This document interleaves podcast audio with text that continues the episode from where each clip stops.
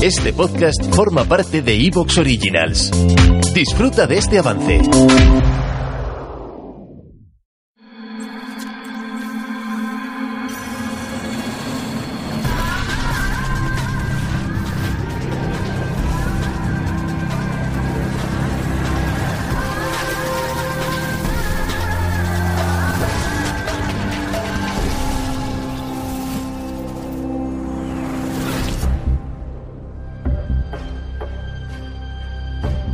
Buenas noches, bienvenidos a la nave del misterio. ¿Recuerdan la historia del Mataviejas? La contamos hace unas semanas, causó gran impacto. En la tranquila ciudad y hermosísima de Santander, un asesino en serie matando a personas en diferentes viviendas y nunca sabremos cuántas realmente. Se sospecha todavía hoy que muchas aparentes muertes naturales tenían que ver con la intervención de José Rodríguez Vega. Bien, pues había una segunda parte. Había una segunda parte. Nuestro compañero Paco Pérez Caballero tenía una serie de pistas y yo insistí. Quería saber la otra historia. ¿Cuál es la otra historia? Que el mata viejas, como muchos sabrán, es ejecutado a sangre fría, con más de 100 puñaladas, ley de la cárcel, en Topas, Salamanca. Y yo me entero que resulta que ese cuerpo está en un lugar concreto que nadie visita, evidentemente.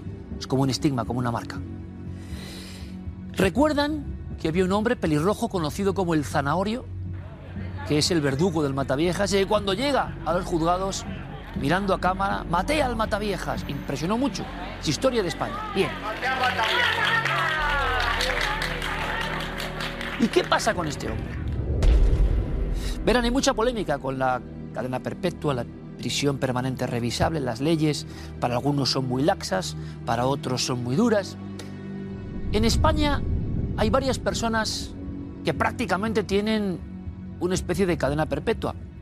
Miguel Montes entró en la cárcel en 1976 y estuvo hasta 2012 por diferentes conflictos intercarcelarios. Es decir, pasó prácticamente 40 años entre rejas. Daniel Ramírez Córdoba 43 años entre rejas, siempre por historias que ocurren cárcel adentro. Tienen unas penas y se van acumulando. Y el zanahorio, nuestro protagonista, ¿qué pasa con él? Pues lleva desde 1990 en la cárcel. Algo ocurrió.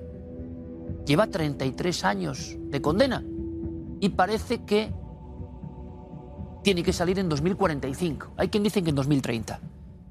Pero ¿Cómo es posible que cumpla más pena que la pena que le pusieron al Mataviejas que mató a 16 ancianas? Bueno, con estos elementos y otros miembros he querido seguir la historia del verdugo del asesino en serie y de qué ocurre con su situación. Es una historia carcelaria que yo creo que es trágica por un lado y también fascinante, porque es un mundo entre tinieblas, entre cerrajes que casi nunca se comentan.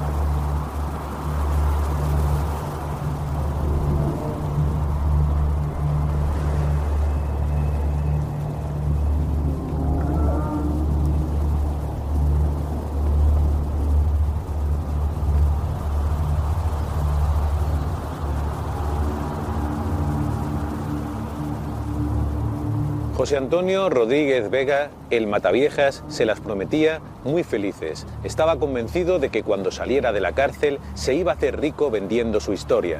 Pero los presos de la cárcel de Topas cambiaron su destino. Lo cosieron a puñaladas y lo trajeron hasta aquí, el cementerio de San Carlos Borromeo de Salamanca, donde reposa en una tumba sin nombre.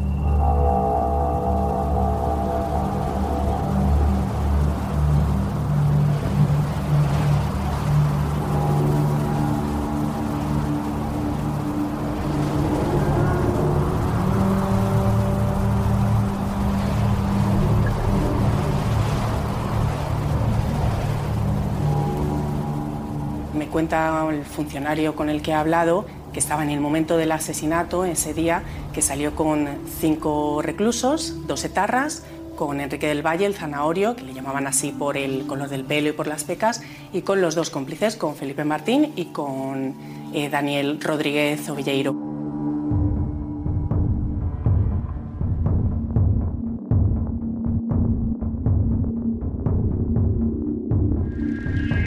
Salieron al patio, los dos presos etarras pidieron ese día volver antes a sus celdas, vieron algo pasó porque eh, vieron que algo iba a ocurrir, decidieron mantenerse al margen y los dos etarras volvieron antes a, su celda. Cuando ya se vieron solos fue en el momento en el que uno de los cómplices llevaba en un calcetín varias latas de refrescos, le dio un golpe al mataviejas, le arrojó al suelo y en ese momento fue cuando Enrique del Valle, el zanahorio, pues le asesta 113 puñaladas que le ocasionan la muerte. Las dos últimas en los ojos eh, cuentan que la situación, la imagen era devastadora. Era una imagen del patio de, la cárcel lleno de pisadas de sangre. El olor tan fuerte de la sangre se percibía incluso desde las ventanas de acceso a la galería del propio patio.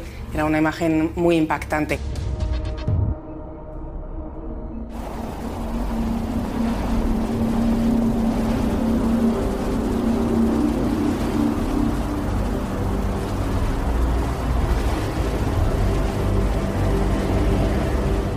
Los presos que acabaron con el asesino en serie, solo sigue vivo Enrique del Valle, el zanahorio, un interno peligroso, acostumbrado a hacerse valer en el ambiente carcelario.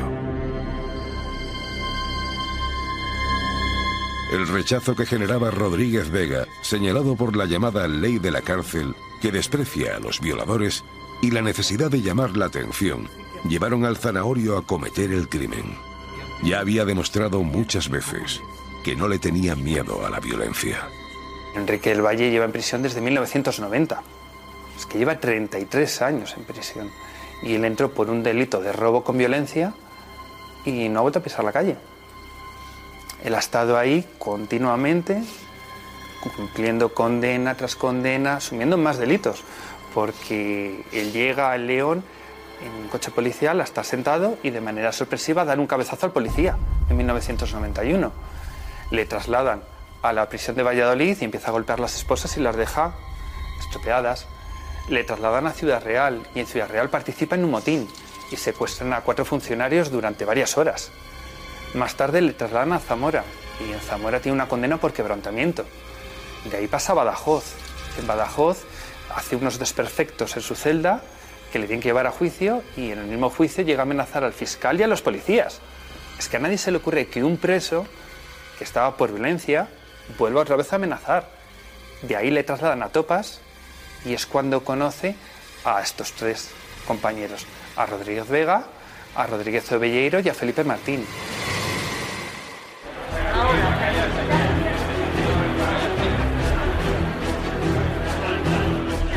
Tras el crimen, Enrique del Valle es condenado a 13 años de prisión y trasladado de nuevo al centro penitenciario de Badajoz. Piensa que le ha hecho un servicio a la sociedad, pero no todos los presos le admiran. En el año 2005 sufre un pequeño atentado. Otros dos presos que compartían cárcel con él deciden hacer un pequeño ataque. Uno le sujeta por la espalda y el otro preso le asesta ocho puñaladas. Enrique del Valle salvó la vida por casualidad. Por casualidad porque los servicios de urgencia fueron rapidísimos y lograron operarle con celeridad si no hubiera perdido la vida. Y de ahí pasó a la cárcel de Moraleja de las Dueñas, en Palencia, donde no ha vuelto a cometer ningún delito.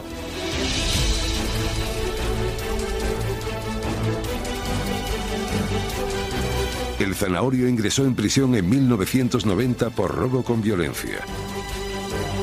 Pero con su mal comportamiento, ha ido sumando penas que le condenaban a permanecer preso hasta 2045.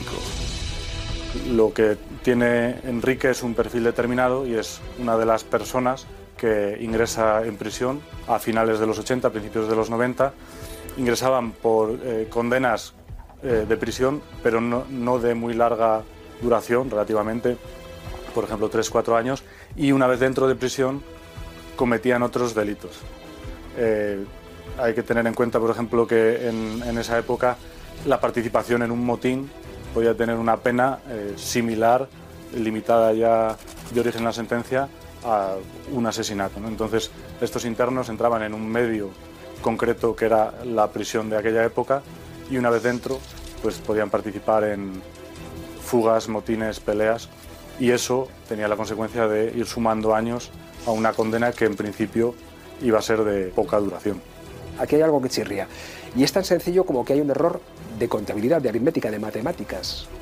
Entonces, a él se le aplica en un momento dado la condición de preso preventivo y de preso penado. Y eso no puede ser porque no se le abonan esas penas que tenía cumplidas y se incurren en una serie de errores matemáticos que luego él paga de alguna forma porque en la audiencia de Salamanca no son conscientes y no se da el paso de decir, nos hemos equivocado, vamos a hacer el cálculo de lo demás. Se dice que ese caso ya está visto, que no hay que volver a lo mismo, pero, pero hay errores de bulto muy importantes. Entonces, según esa cuestión, él estaría en prisión desde el año 90 hasta el año 2045. Es tremendo. Si una persona comete delitos ya con una condena, no se le pueden acumular o limitar. Entonces eso eh, lleva a situaciones que contrastadas eh, evidencian desproporción en la que se suman condenas o bloques de condenas aritméticamente y salen cifras de cumplimiento efectivo de 40, 50 años, cuando otros delitos acumulados en una misma sentencia o en distintas sentencias, pero que sí que cumplen el criterio de acumulación, son limitados. Lo que conseguimos fue una nueva acumulación, un poco más beneficiosa para él, y eh, también se consiguió... ¿Te está gustando lo que escuchas?